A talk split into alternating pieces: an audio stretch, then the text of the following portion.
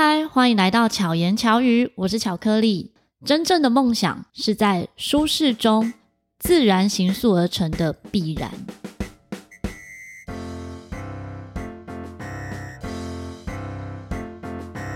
今天邀请到的这位来宾呢，如果你有欣赏过鲁巴托陶笛乐团二零二三年年度音乐会，那么你一定见过这个人，一定听过他的声音，就是我们在音乐会中的主持人郭林。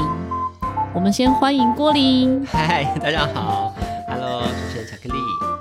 我跟郭林认识呢，也是因为一场演出的时候认识的，嗯、那时候就被他的声音吸引了。真的吗？就是那个时候。对啊，彩排的时候，场内在彩排，我的眼睛是一直在看着你讲话。天哪！哎对，我不知道这件事情哎，因为当时我记得那场活动有蛮多配音员都有参加。嗯，我那一次算是帮他们执行整个场控，所以就会认识每一个人，会努力要记住每个人嘛。嗯。然后比较多的跟表演者有一些接洽，这样子。嗯、对，所以总彩的时候我就有注意，哎，整个流程。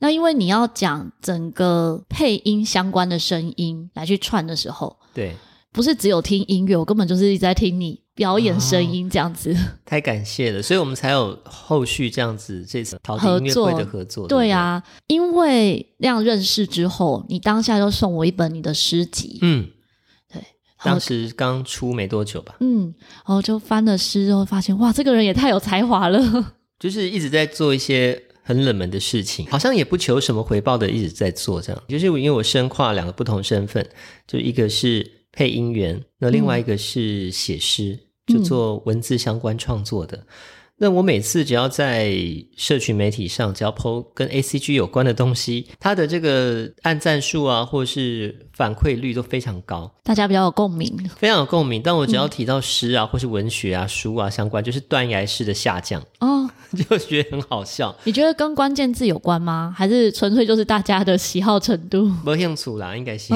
就觉得说啊，为什么要去读诗啊？嗯、为什么要文学？你好好的去配音啊，去做。一些动画的东西啊，还有漫画啦，还有游戏，那不是很棒吗？很大众的这种娱乐。嗯，对。这一次访谈之前呢，就搜寻了很多郭林相关的报道。嗯，发现实在太丰富了，根本很难着手说，哎，我们要聊哪一个点？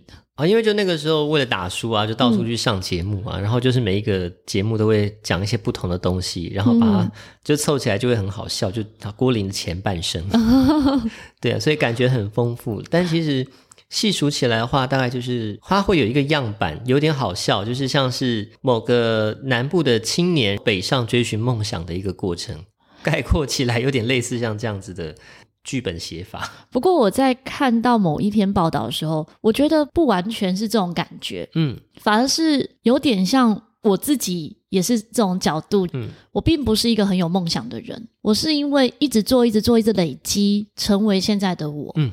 那一篇报道里面呢，我看到的也是这样的郭林。我觉得你看的很细腻，你果然是个细心的人，嗯，因为我真的很想要传达这个理念。嗯因为有一些记者是喜欢撒狗血，喜欢撒狗血，就是你必须要有一些，像我这样子所谓南部青年，然后为了追梦这样子的过过程，它是最好被当成一个样板的，嗯，或是如果本身有一些，例如说残疾啦，哦，当然这样讲可能不是很 OK，就是有一些辛苦的地方，有一些对辛苦的地方在社会上是比较偏弱势的话，那就会更有血的这个看点，嗯，但是我会觉得。有时候这是有点在贩卖某种同情，或者是贩卖同情吗？对，好像觉得说你的成功就是因为你怎么样怎么样，所以你才会成功。嗯，但有时候成功它并不是靠努力，或是靠怎样，它就一定会成功的。它是有很多很多因素一直累积的。诶、嗯、我是不是开始在说教啊？不会不会，开始在那种男性说教有没有？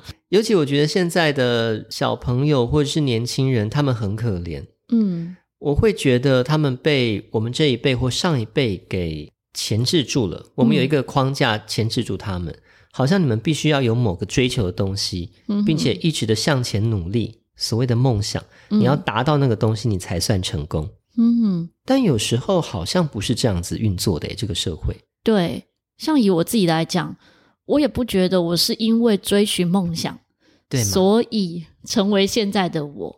而是因为你本身就可能对这个有兴趣，嗯，对那个也有兴趣，然后在偶然的这个前进的旅程中，突然发现他们可以交织在一起了，对，或者是我可以做这件事，我可以完成这件事情，这样子，然后反而就是因为你太开心去沉醉在其中，然后很多东西就会因为你的乐在其中而再次回归到你身上，或者是吸引一些人一起合作，对之类的。我觉得那就是一个就很棒的正向回归嘛。没错，一开始好像也不是为了追求什么，嗯、而就是你想要干嘛，你就去做。所以你自己在配音啊，或者写诗的过程也是这样吗？就是这样子。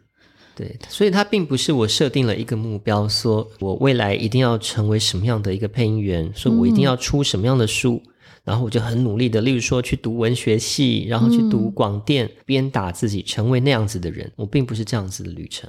你是因为喜欢声音？对。你从什么时候发现你喜欢声音？大概十五、十六岁，就是青少年时期、中二时期。嗯嗯。嗯对，那个时候跟很多人一样了，就是喜欢看动漫，嗯，喜欢 ACG 的东西。嗯。呃，我就说我们这一代啊，很多人都是被日本动漫给影响，就那个产业，嗯，之强大。我那个时候就很喜欢《悠悠白书》哦，然后或者是《梦幻游戏》啦，或者是《神剑闯江湖》。嗯灌篮高手等等的，当然我们这一辈有一些人后来被影响之后去当了作曲家、音乐家什么的，那我就是被那个声优，对他们的声优这件事情给影响，觉得好酷哦！他怎么可以为一个虚拟的角色去创造他的灵魂了？嗯，所以我就开始有兴趣。你当时自己会去模仿吗？会模仿啊，我会买日本的原装画册，然后它上面都有日文的台词，嗯，然后我就仿照动画为角色配音。自己把它录下来吗？还是就是念给朋友听这样子？那个时候还有一个很特别的团体，就是我在高雄偶然听电台，然后有一个 DJ 呢，他组了一个四神天地漫画配音社。哇，是不是很中二的名字？对。然后你知道，想当然了，我那个时候就看到这个讯息，我就好开心哦，就加入，所以就遇到了很多同好。嗯。我们当时在高雄就是文化中心。每个礼拜天吧，下午的两点，我们就会聚集在阳光普照的草地上，然后一起拿着同一本漫画，就大家各自去租书店，嗯、租，例如说《名侦探柯南》的第一集的某一回，嗯、我们就大家一起分着角色来配。哦，对，那个时候是这样运作的。然后我们还会到刚刚讲的那个发起人的电台去录广播剧。嗯哼，是有输出的吗？还是自己录好玩的？就把它录完之后，然后到电台播放。哦，当然那个时候电台是是地下电台了。嗯哼，哼，然后我们录的东西也是没版权的，所以 一切都是不合法状态。嗯，可是就是那个不合法年代才会百花齐放哎，不觉得吗？对，其实反而是没有限制太多，才有很多的可能。嗯对啊，比如说二创啊、再创啊，这些才是有更多的延伸发展。像现在，不管是音乐上面有版权，虽然一定要尊重版权，但是相对也绑手绑脚。该怎么讲？就是有好有坏。对，没错。至少我们是往进步的价值在迈进了。嗯，所以那个时候就对声音表演就很有兴趣。然后隔了十几年之后，再到台北来学配音，然后现在成为配音员。嗯、学配音这条路也非常辛苦诶、欸据说学配音也是什么三年半吗？你说当跟班的时间哦？对我觉得不一定诶，要看你的天资啊。嗯、大部分的女生都很聪明，就是对语文能力都非常的有一套，很快就上手。但是她们可能就苦于因为是女性，所以没有什么机会，嗯、因为市场的女生太饱和了，太多了，太多了。哦、那男生比较容易有得到机会，但是上手的时间就会更久。嗯哼，所以都是看资质。嗯。对，所以你也是走三年半吗？我比较特别，我是一开始就被我们的我的师傅两位师傅，一位是陈国伟，一位是孙若愚，嗯、他们自己有录音室，他们两位就是我师傅，我就在他们的录音室工作。当时是声音导演跟配音员两条路一起并行哦，对，所以我很快就上了领班台去做领班，嗯哼，然后就一路到现在。我当然前几年后来就离开原本的录音室了，现在自己出来做。嗯哼，对，那就是算是自由工作者。对，自由工作了，没有绑在哪一家公司这样子。对，现在就没有了。配音员的工作的话，也会有类似像呃演艺公司这样旗下艺人的概念吗？有一些会哦，像目前的配音员是分成两类，嗯、一类是戏剧配音员，一类是广告配音员。广告配音员的话，目前在台湾我所知道就是两大家，嗯，两大家经纪公司，他们旗下有一些很厉害的一线配音员。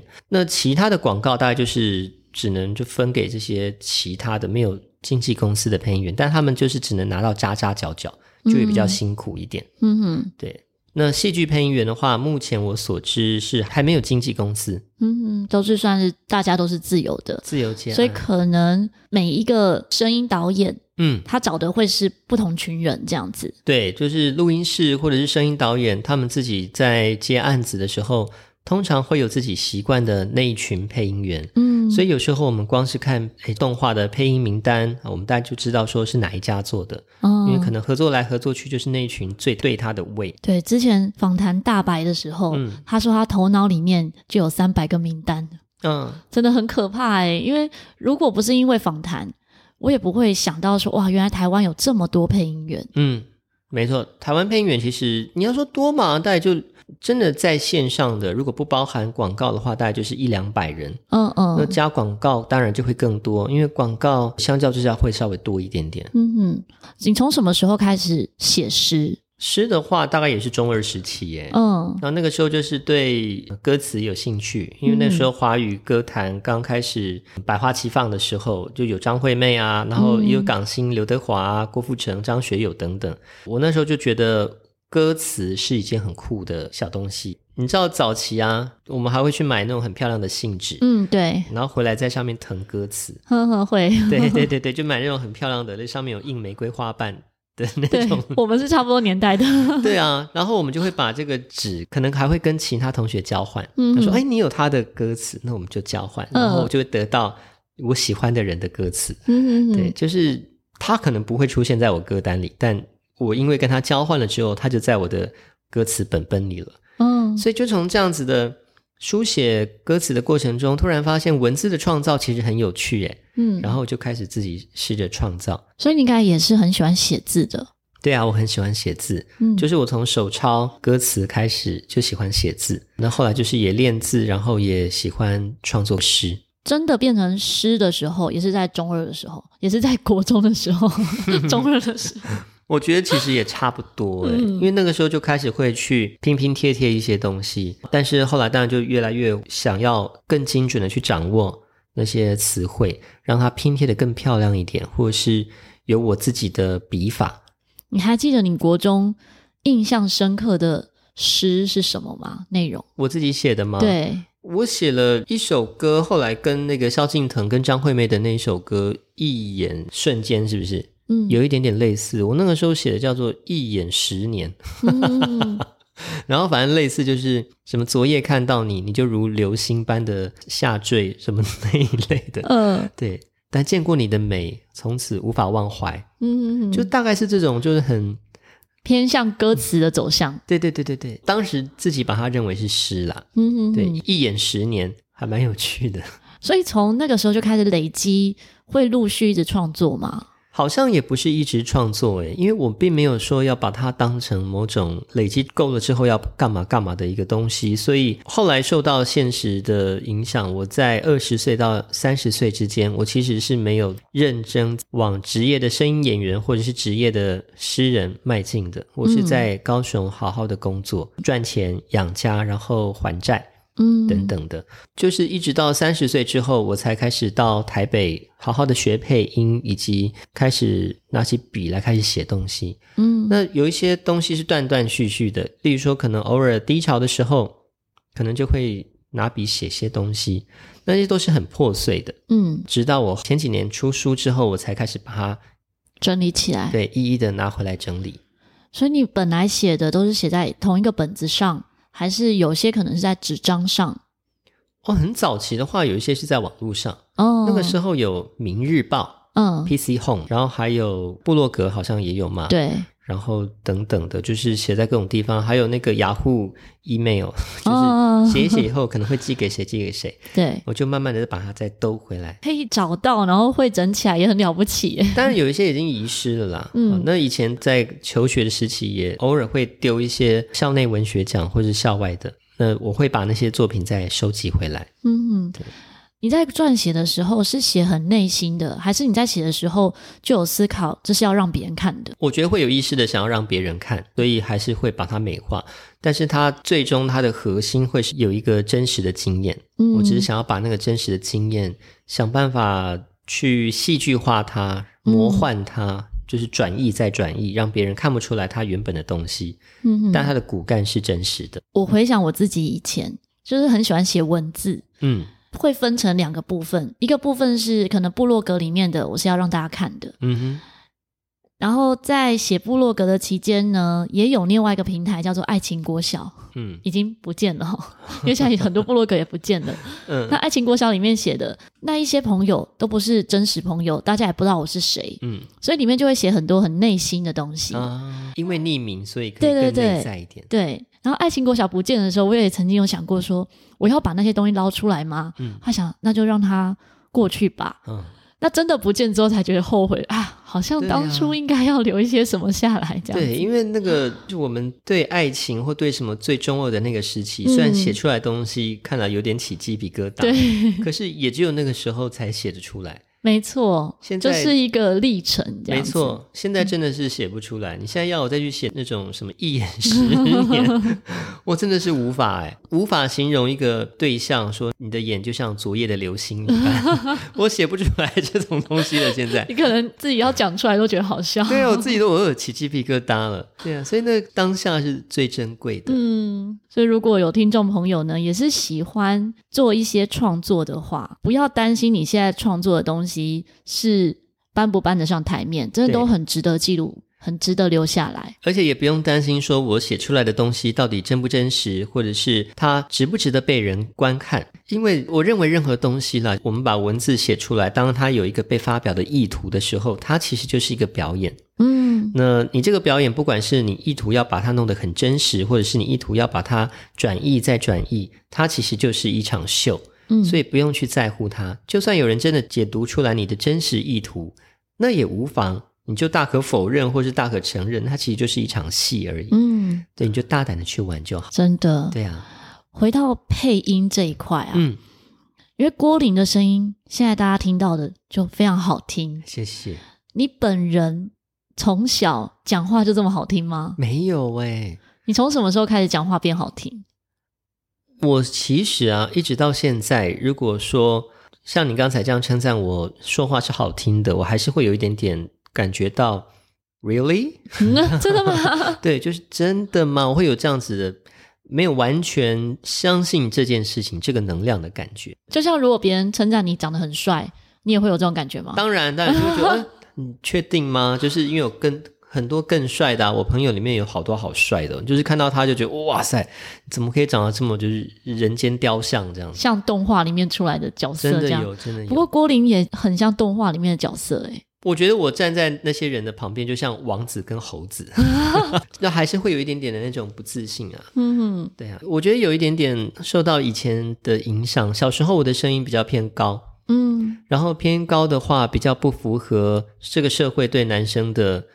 期待或者是刻板印象，对对对，男生讲话就是要这样子啊，嗯、这样才帅啊。嗯，那或者是就算我们现在来讲好了，我们比较熟悉的声音使用，声音的美学典范的话，大概还是像比较低音炮。嗯，男生低音炮会比较吃香。嗯、你可以配一些，例如说古偶风的哦，会很有磁性的那个角色。对对对，像有一些电台 DJ 主持人，早期的李基准哦。等等的哈，他们声音就是很低，嗯、很有磁性，听起来就很舒服。那我不是那种型的，嗯，所以我就会在这方面稍微保持着一点点的没有自信。但这个是我后天慢慢的训练，嗯、我尽量的去找到自己说话舒服的方式，然后让自己觉得哦，我听起来应该也是好听的。所以你现在的讲话的声音是你日常讲话的声音吗？是还是说你会有不同的状态？比如说，如果你今天跟朋友聊天聊得非常非常嗨的时候，应该就会不一样吧。例如说，可能喝了酒之后，我大笑啊，或什么，就是会笑得很豪迈啊，嗯，就可能会稍微不太一样。不过基本上平常讲话大概是这样子啦。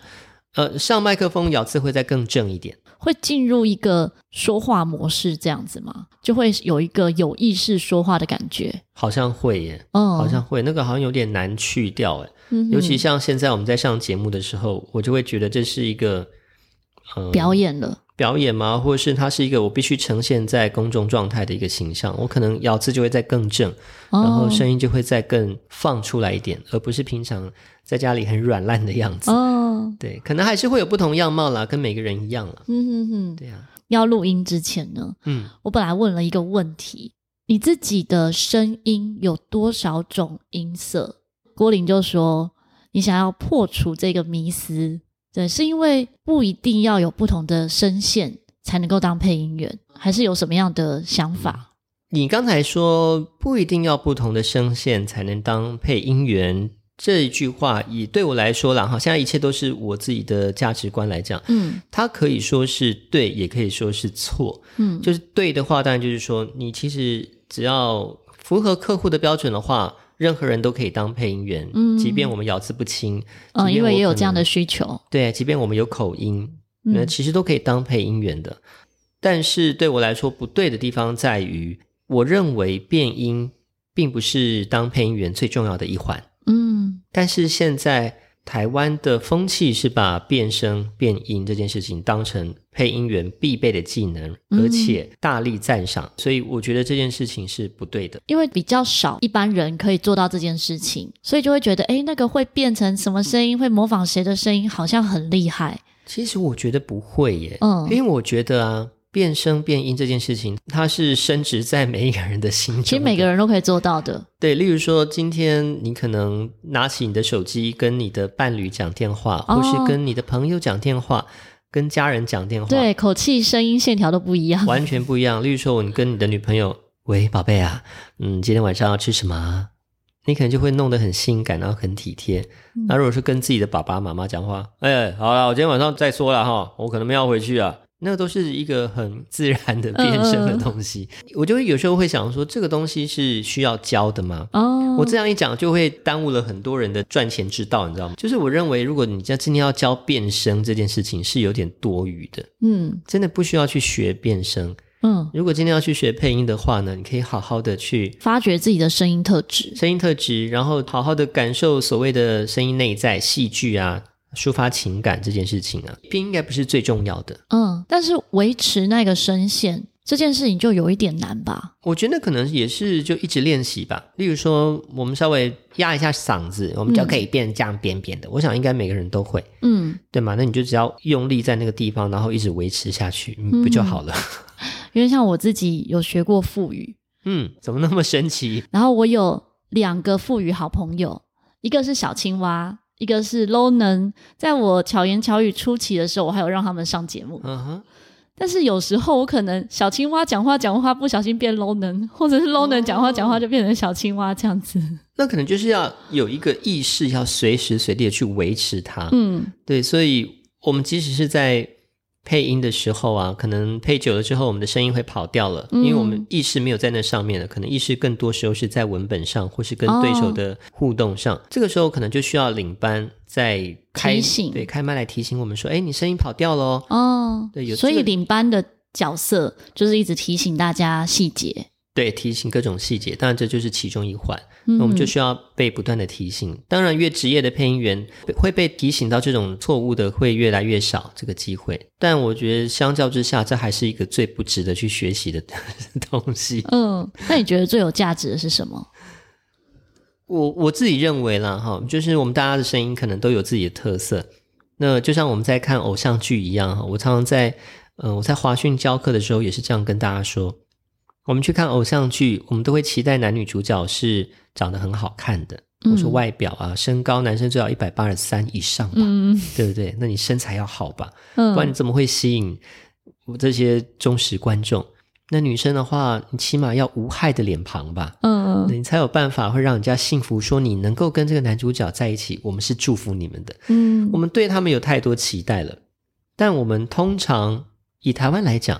我们好像不太会期待他们的演技哦，了解，好像是这样子，嗯哼，对。但是他们现在这个观念越来越好。当然，如果你又长得帅又好看，你又漂亮，你又演技好，那不是完美嘛？嗯，对。但是目前我所看到的就是，我们还是会着重在你的声音要好听，嗯，你的咬字要够棒，嗯，但你的戏声音上面的这个戏，嗯，就可能没有那么要求。好像相较之下，它比较没有被重视到。哦，我认为在我们的教育体系，或者是我们观众在努力的在看这些戏的时候，我们好像很少有机会去感觉到配音员的戏到底是好还是不好。嗯，就像我们早期可能看某些韩剧，嗯。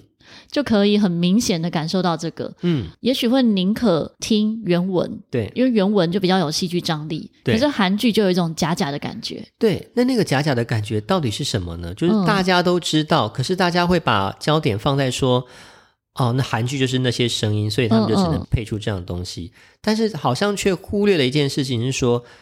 他们就算都是那样的声音，可是如果他们戏好的话，那也就另当别论了。嗯。可是目前看到的，你们有注意到这些韩剧配音员他们的戏是好的还是不好的呢？嗯，我们好像没有去被教育到能够去辨识这件事情，嗯，所以我们就没有，我们找不到怨气可发，我们只会觉得说，哦，原来声音都是那样子，嗯，所以韩剧配的不好。哦，对，我觉得好像是本末倒置了。你自己有接触过怎么样的配音作品是你觉得很喜欢的？我觉得对我们来说啦，现在目前如果是能够不要对画面的，就是没有被限制住的东西，嗯、我自己都还蛮喜欢。例如说，现在广播剧越来越盛行了，嗯，那我如果有机会接到广播剧的话，因为它是可以让我自由发挥的哦，所以我就可以更自由的去做我想做的事情。嗯，我的情感要多浓啊，多怎样，我都可以自由。我就不需要被原本的已经画好的东西那个完整的嘴型给钳制住。嗯，对，因为如果是戏剧的话，或者是动画，嗯，都会要配合他咬字或者是他的表情。对啊，那个时间点。对对对对，就是我们已经被他们原本的东西限制住了，我们只能在他有限的框架里面去做表演。嗯，所以我现在会更期望能够更自由的表演，所以我后来才会自己成立。甜耳朵，对，甜耳朵读剧社，就是我们会几个好朋友，我们一起用声音去诠释更自由的戏剧。那你在甜耳朵里面有读自己的诗吗？有啊，有啊，我每次都会稍微就是偷渡一下，就是读自己的诗。哦。嗯，我觉得它是我自己在追求的另外一件事情，就是把诗变成有声，有声。嗯，应该说把读诗这件事情给发扬光大。嗯，因为我们以前想象中的读诗都是用阅读的。对，当然是一方面用看的。可是如果你今天要说用声音把它朗读出来的话，嗯，很多人会联想到那种很党国美学的东西。哦，对，对，所以就是大家会有点敬而远之。嗯，但其实读诗有很多很美的方式，它是可以五花八门的。嗯，对，所以光是读诗这个东西，我觉得就可以再另外开一集了。我们可以示范同一首诗不同的读法吗？哦，好像也可以哦，读一小段就好了。好，我现在用党国美学的读诗方式。不是每种天色都能顺利被捕捉，捕捉，捕捉。珍惜时刻，芒草与粗壮老树会有一个午后的蒸腾。大家可以回想到当时国中、高中是被叫去朗读比赛、朗读比赛的样子吗？老师、各位同学那种感觉。对。那其实他只要好好的读就好，你甚至也不需要让自己的声音多好听。嗯，不是每种天色都能顺利被捕捉，珍惜时刻，芒草与粗壮老树会有一个午后的蒸腾，其实就是这样子而已。嗯，但我觉得这有时候是不是每个人的标准也不一样？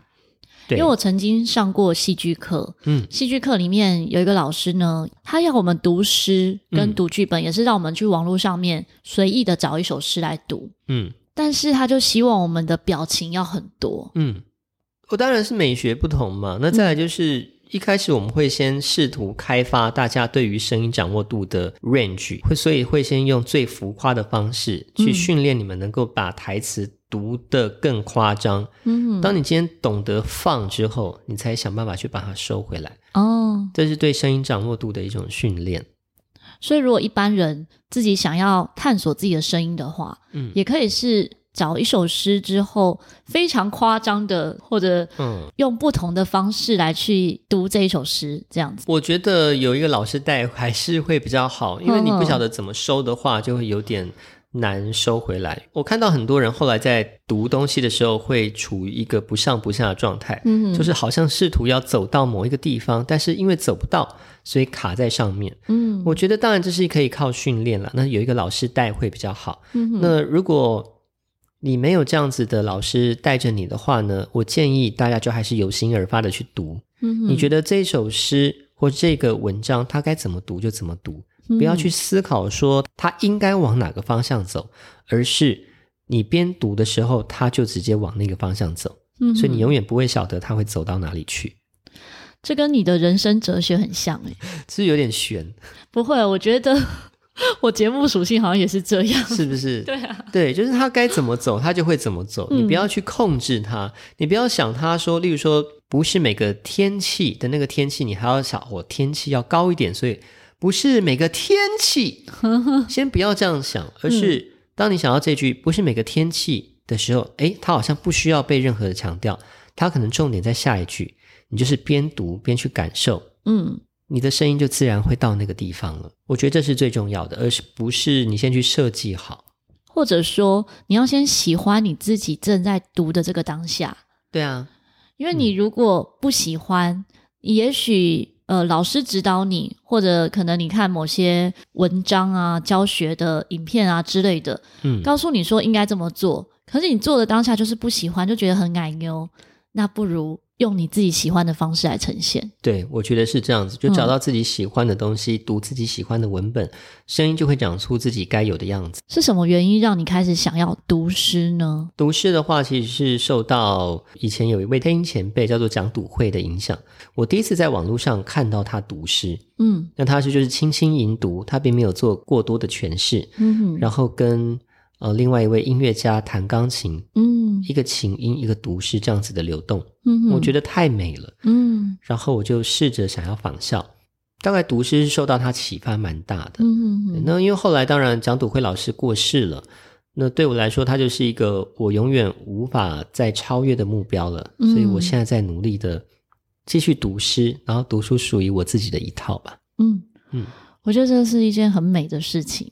对啊，而且也会帮助一些视障朋友，嗯，认识更多的文学，嗯，认识更多的文字。嗯，因为如果他们平常读文字的时候是用听书机，或者有些是像 iPhone。嗯、iPhone 就会有导盲系统，嗯，它会把你出现的文字全部念出来，嗯，他们会有一个习惯是听超快的，对啊，那个快到我根本听不懂里面在讲什么。想要试图吸收资讯，我之前有盲人朋友，他也是这样跟我说，就是其实他希望我们在读有声书的时候，不要读的太有情感。哦，对，因为其实我们的读的太多情感这件事情，对他们来说有点他没有办法快速消化，对他对他来说有点过于定锚了，就是会。已经把这个东西给定好，他要的是资讯，他可以吸收进来，然后自己快速的去感受、消化、感受。对，嗯、所以我们有时候过多诠释不一定是好事，嗯、端看我们的受众是给谁啦，应该这么说、嗯，是不一样的思考方向。没错，没错，就是当然我们会想说，哎，那我读有声书，我就是要把文字弄得很有情感的呈现给人家，但是人家如果不需要的话。如果刚好我们这本书就是做给他听的话，那其实我们就是在做过多的一些没有用的事情了。嗯嗯嗯。那你自己在创作诗的过程，比如说像现在你出了两本书，嗯，诶，是两本书吗？一点五，一点五，就是三年前出了第一本之后，隔年冬天集结了小东西，又出了一个零点五本。嗯，但两本都是出版品了。嗯，对。那这两本书是累积到一个程度之后出版？还是你心里面有一个小小的目标，想说，哎，我今年底要来完成一个作品。二零二四年底的确会完成一个作品，这个就是有个小目标的。我当然先累积了一些东西，觉得、嗯、哦，好像这些东西可以汇聚成某个我想象的一个样子。嗯哼，所以就边写边走。但是我猜想，大约是二零二四年底是可以完成一本诗词啊，大概会有几首诗，好像都可以耶，就是看你要做。哦多厚多薄啊？因为现在的出版法又没有嘛，嗯、又没有禁止规定，对你三页也是可以出一本书啊。嗯嗯，所以就看自己想要怎么去完成一个作品。尤其是我原则上是独立制作，嗯，那所以我就更有主控权。嗯，对，除非我今天是跟出版社合作，那可能就会有出版社的编辑告诉我该怎么做。那可能我就会选诗，也会依照编辑的选法来下去做挑选。所以你等于这整个的过程就是自己一手包办。对，当然还是会邀请专业的，例如说设计师啊，邀请编辑来帮我协助。但独立出版它的好处在于你可以控制所有的东西。对，那跟出版社合作的话，就还是得考量人家的商业行为。所以在购买的地方会受限吗？还是也是各大平台都可以贩售？通常来讲，各大平台都可以，因为我们还是会去找经销商帮我们铺这个通路。嗯，但是大出版社他们的通路就更丰富、更广，嗯，曝光度也更高。对，所以有好有坏。变成你自己在行销这本书的话，就要靠自己的力量。嗯，如果是独立出版的话，嗯，对。不过听说现在大出版社就算是要行销，基本上。也需要靠自己。对，作者也是不能在那边闲暇无事的看了，除非你是很有名的作家。嗯嗯嗯。对，当然目前都还是要亲力亲为啦。对，因为台湾的出版业其实并不好做哈，所以作者当然都是会会很努力的协助去推广。嗯哼，在配音的部分啊，因为我之前在搜寻你的相关资料的时候，有一个台湾配音维基百科，嗯，里面就有集结所有你做过的作品。对啊，那个、欸、超级多哎、欸，那好神哦，好夸张哦。那个也不知道谁整理的，就整理的很神，嗯、把我连你写过的文章连结都有在里面。他连我没有配过的东西都写上去，欸、真的假的？对，我后来有上去看嘛，他有一些是。嗯不知道谁放错误的资讯吗？对，我就根本没有配过，然后也写上去的。嗯哼，对。那你有算过？应该没有算过哈。你有配过多少作品？我真没有办法算啦，因为我们每天都持续的在工作啊，嗯、因为这就是我们的工作日常嘛。嗯哼。所以你配的东西跟没有配的东西，你就是持续的在累积。嗯。那会被写上去的，通常都是动漫画。嗯，比较大家知道的作品，他们有兴趣就会放上去。嗯、那我配的各种，例如说像有声书。我配了太多了，这个都没有被写上去的。嗯、哦，有声书有哪些类型？有很多啊，像文学类，文学类又分为在地文学跟外国文学，嗯、外国文学又分为欧美的或者是日韩的。嗯，所以光是这个分类就很很大众了。那都是翻译成中文。对，我们当然要读的话，都是读中文。嗯嗯嗯。对，然后还有像这个。人文荟萃啊，就例如说比较心灵鸡汤类的，嗯，这也是有声书会用的种类。还有像人物传记，例如说像铃木一朗的这些传记，也是有机会变有声书。嗯，然后再来就是武侠类的啦，还有灵异类的，还有像 BL 小说，嗯，它也会被当成这个有声书的美材。那像有声书来讲的话，比如说今天。男生讲跟女生讲，嗯，会因为作者是男生女生而不同，还是会怎么样的挑选？我觉得会耶，因为如果今天作者是男生的话，嗯、他的笔法跟口吻一般来讲会比较偏男生，嗯哼，所以我们也要看他是第一人称还是第三人称，哦，然后他跟这个作者的形象需不需要贴近？嗯，需要的话，我们就会找更贴近的配音员。哦，那如果不需要的话，我们就会看是怎么样的配音员是比较适合的，反正总是会想办法去调整。这个作品跟配音员本身的形象特质是相接近的，才会去做这样子的制作。我觉得这个真的蛮有趣的，很有趣啊。对，因为我自己没有录过有声书，嗯，但是我会录 podcast 呢。嗯，我之前在节目中有提过，是因为我想分享一本书给视障学生，嗯，但是那一本书没有有声书，嗯，所以我有写信给这本书的台湾翻译。嗯，然后跟他讲说我要录这本书给视障学生们，嗯，那我就录好之后，每周传一章节给我视障学生听，这样子。嗯、那在录制的过程，我有其中一个视障学生他自己做过有声书，嗯，他就说：“老师，你的声音很适合做声音相关的节目。”或者是广播什么的，嗯、他觉得我讲话是有表情的，嗯、是听得出来在笑的，他可以感受到我是喜悦的在录制。嗯、然后我是被他鼓励的，我觉得哎，好像是可以来试试看。然后当时我有在听 Podcast，我想好，那我就来录制 Podcast 这样子。被鼓励了。对，真的是因为学生的鼓励这样。嗯。可是我在录那个书的时候呢，就可以感受到我用阅读的，我用文字这样在阅读的时候。看字的时候，我知道它什么意思。嗯，我要念出来的时候，听众不一定听得出来我要讲什么。嗯，所以我会用自己的口吻来解释。嗯，诶，我刚刚讲那一段是什么意思？对。那在有声书上面需要这样吗？需要的，因为其实文感跟语感是完全不一样的两个东西。嗯，尤其是外文小说，它在经过国内的翻译翻过之后，有时候会更强调在它的优美感，它的文字翻译过来的优美感。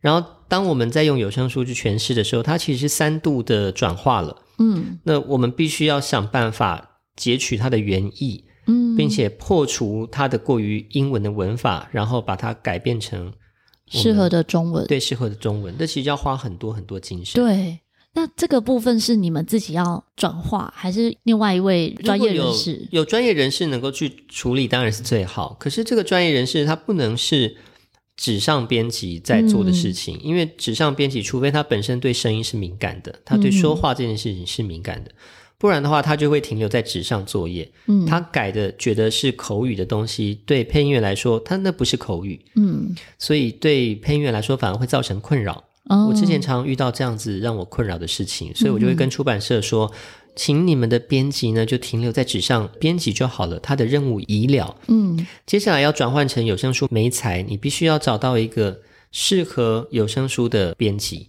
嗯对，那这个东西我们当然就叫领班或声音导演。哦，那他一方面他也要对文字够敏锐，嗯，他才有办法把它顺利的转换成语感，并且又不失去原文该有的精妙。这真的是不容易的。对啊，并不是每个人都做得到的，因为有很多词汇。我们在读字的时候可以感受到或者想象到画面，对，对，但是念出来的时候会有一些相近音，没错，其实会让人家误会，没错。例如说，像我常常会讲“夕阳落下之时”这个东西，就是你写在诗里或写在小说里，它都是一个很漂亮的表达，嗯。但我们转化成口语的时候，我不会跟你说“巧克力，明日夕阳落下之时，我们一起去骑脚踏车吧”，嗯。其实这就是一个。我们最好把它变成口语的东西。嗯，明天夕阳落下的时候，我们一起去骑脚踏车吧。嗯，之时可以改成的时候。如果说你今天不想要把夕阳落下改变成黄昏的话，嗯，我们就说那至少知识改变成的时候。嗯，比较容易理解。对啊，那也比较口语。嗯，对，这就是我们不断的跟出版社啦来回沟通的一件事情。嗯，我还有一点很好奇的是，像郭林已经算是资深的配音员了，在。收入来源这一块会比较辛苦，还是已经走过那个辛苦的阶段了？哦，我已经走过辛苦的阶段了。嗯，我现在算是在创作上或是在表演上，我都比较不需要担心，我比较不需要去像以前那样子唯唯诺诺的拉案子啊，哦，或什么。当然以前也没有唯唯诺诺了。嗯，我的意思就是说，我不需要去跪。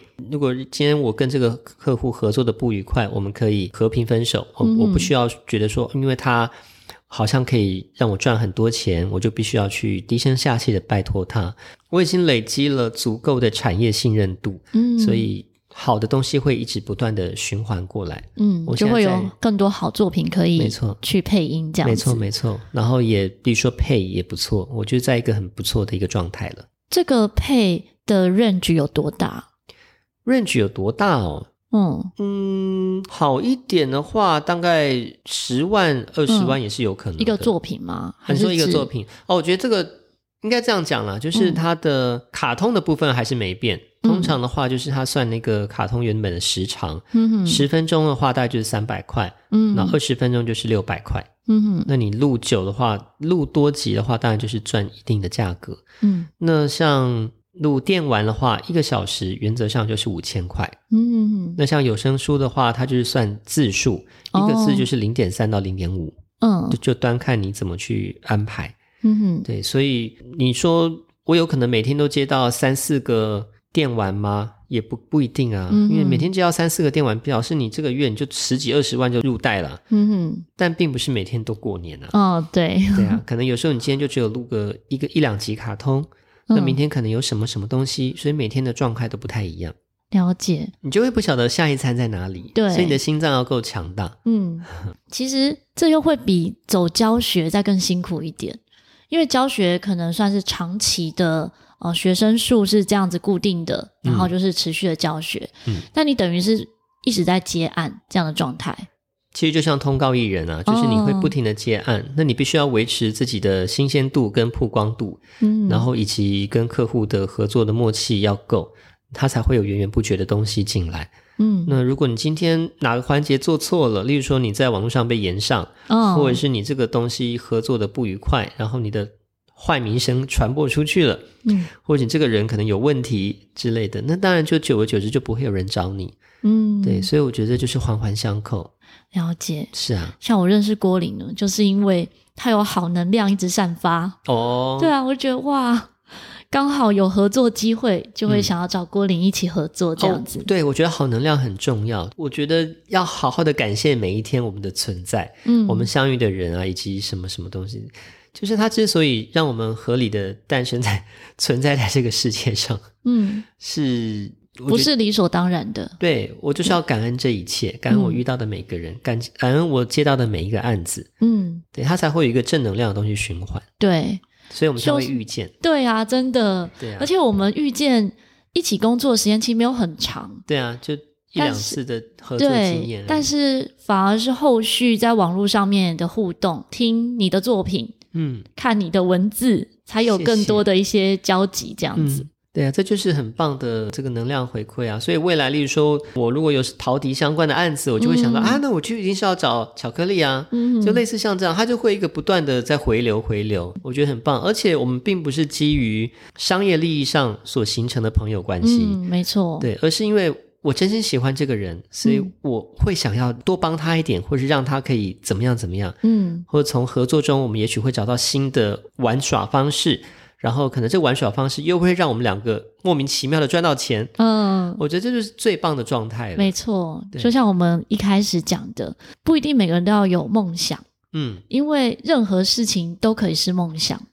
哦，对，大概是这个意思，就是你慢慢的想要去做你想做的事情，它就是会累积起来。对，如果你正是没有梦想的人，希望聆听这一集之后呢，也可以对你有一些不同的感受。我觉得那个小目标，你可以先从说你的下一餐想要吃什么东西开始，哦、不要说什么都不想啊。对，就是你一定有一个想吃的东西吧，嗯、这是最简单能够达成的目标了。嗯、你去完成它。比如说，我今天晚上就是想要吃胖老爹，嗯，我就去吃，我买个一桶回来吃，嗯哼，我完成了一个梦想了。嗯，它就是让让你最好实现。一步一步实现理想的方式，嗯，然后你再来设定中目标。好，那我这个礼拜也许要做什么东西，我把它完成了，我就很开心。嗯、没错，嗯、我之前在巧言巧语有一集呢，我也是讲到这一段话，我说完成一个小目标，就会把自己推向一个大目标。嗯。就像今天早上我在跟其他 podcast 创作者聊到这件事情，他们就讲到说，呃，我的节目记录写得很好，嗯、因为有时候有些朋友问到我哪一集，我马上就可以给他那一集的资讯。嗯，其实我做的事情非常简单，我只是把我每一集的节目标题跟内容放在 Notion 里面，嗯，慢慢累积之后，现在已经有两百多集了，啊，等于。每一集看起来就是少少的资讯，嗯、可是两百多集看起来就会觉得哇，好像很多的内容，嗯、它就是一种慢慢的累积。对啊，对，所以其实你知道，我们真的不需要把自己的梦想设定的多多宏大，其实没有的啊。嗯、很多像我母亲啊，她以前她的最大梦想就是在家里当一个家庭主妇。嗯，我觉得这就很棒啊。这个也很棒啊，我自己高中同学就有人是这样的梦想。啊、我也多想啊，其实这是很快乐的一件事情，嗯、我不会觉得说好像。一定要做些什么事情？对，难道他这样就就不够伟大了？就就很废吗？不会啊，因为每一个工作，每一件事都有它独特的地方。没错，就是好好的去感受感受，对，嗯、然后感恩每一件事情，我觉得就够了。今天真的很开心，可以邀请到郭林来分享诗词还有配音的工作。谢谢巧克力，因为不管哪一个方面都是你。嗯。嗯所以希望这一集呢，也可以让大家有不一样的收获。如果喜欢这一集节目的话，欢迎可以分享给你周遭的朋友，无论是在 Apple Podcast、Spotify、Firstory、Sound On、Mr. Boss 上面都可以留言。那有任何想要跟我说的话，或者是跟郭林说的话呢，也可以留言在该集的内容中。希望郭林和巧克力可以陪伴你，巧妙克服生活中的压力。我们下次再见，大家拜拜，拜拜。